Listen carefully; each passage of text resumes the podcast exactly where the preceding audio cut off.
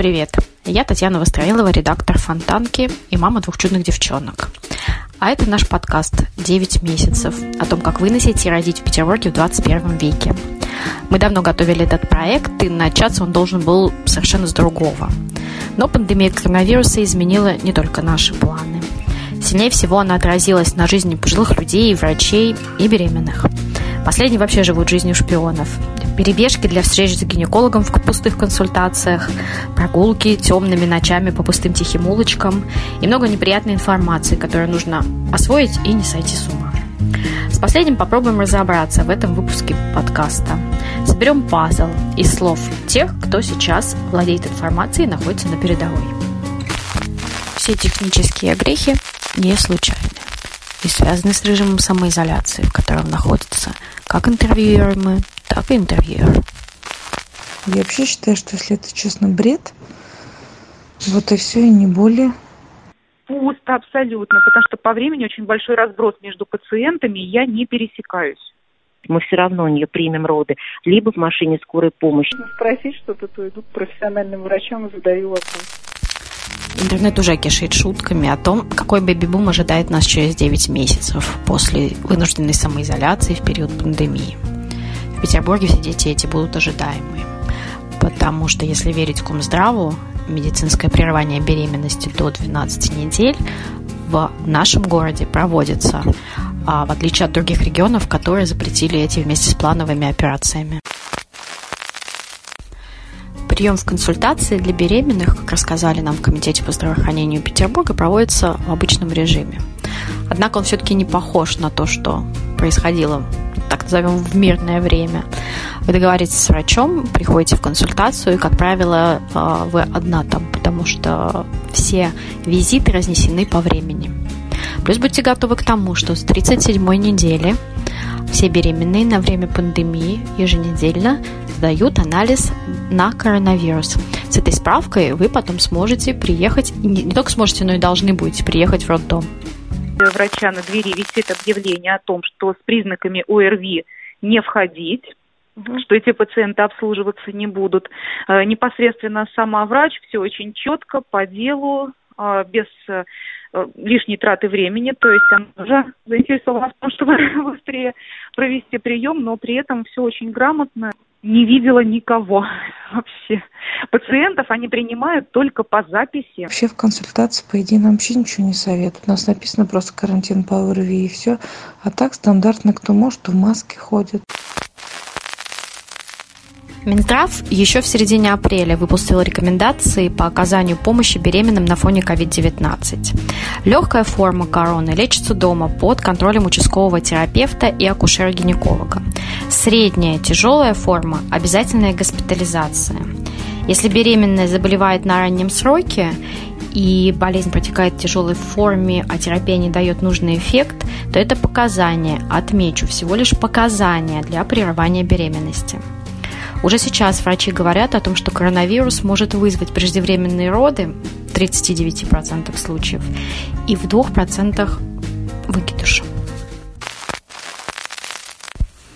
Главный акушер-гинеколог Минздрава РФ Лейла Адамян сообщала в конце апреля о 70 заразившихся COVID-19 беременных в России – а в конце мая только в Петербурге было 196 женщин в положении с подтвержденным коронавирусом.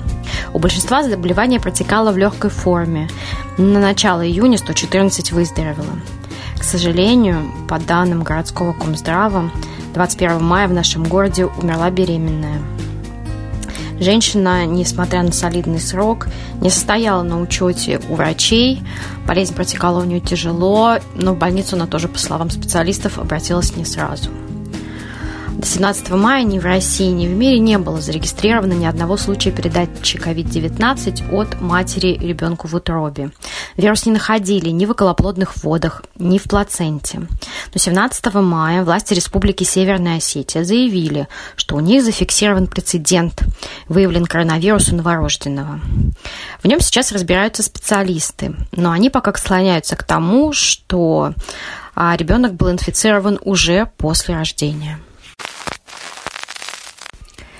О том, что происходит с роженицей с момента приезда в роддом до выписки, в период пандемии коронавируса, мы поговорили с главврачом роддома номер 10 Ладой Ивановой. В их учреждении случай выявления коронавируса был.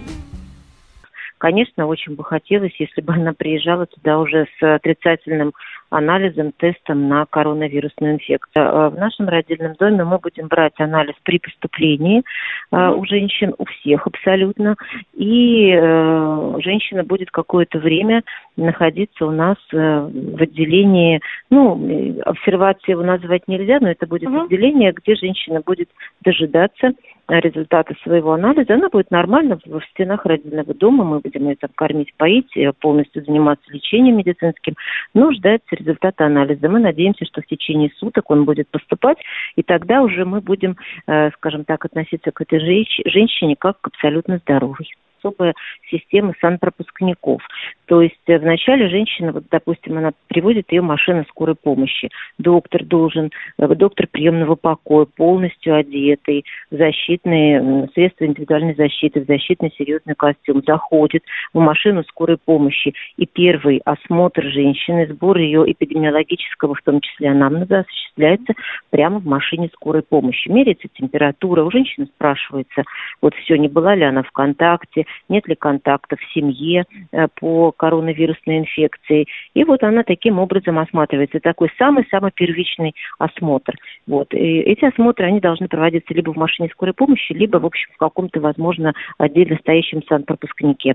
Потому что если вдруг э, случается ситуация, что мама болеет, то, ну, у мамы получается положительный тест, да, на коронавирус, mm-hmm. то с ребенком она после родов находиться не может. Их разделяют по отдельным палатам и дальше уже в зависимости от ситуации. Период?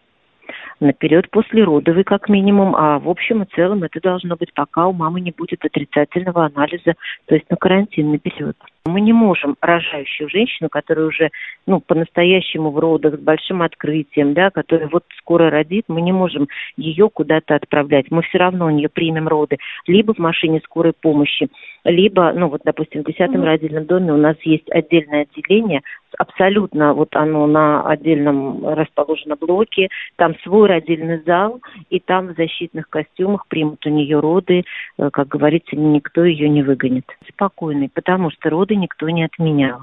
Нигде вы не останетесь, э, как говорится, рожать на улице. Конечно, вас все равно примут. Вот. А чтобы максимально себя обезопасить, стараться надо сейчас как можно меньше общаться с другими людьми. И понимаете, в чем все дело? Допустим, женщина беременная может быть дома, а ее муж везде по улице ходить, гулять, ездить. И, и как говорится, это опять же для нее будет опасно. То есть и родственников настроить, что надо немножечко потерпеть, потому что мы ждем нового члена семьи.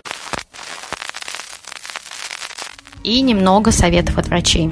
Та же самая Адамян предлагает не читать беременным непроверенных новостей, соблюдать гигиенические меры и быть позитивным. Плацента и здоровье матери надежно защищают будущего ребенка от вируса. А ведущий популярного блога в Телеграме для беременных в смысле рожаем, врач перинатального центра Московской области, говорит, что если вы пересмотрели все фильмы и перечитали все книги, а также навели в доме порядок, то займитесь сексом с мужем. Ведь во время процесса выделяется экстраген, который делает вас красивее, кожа становится гладкой, волосы блестящими.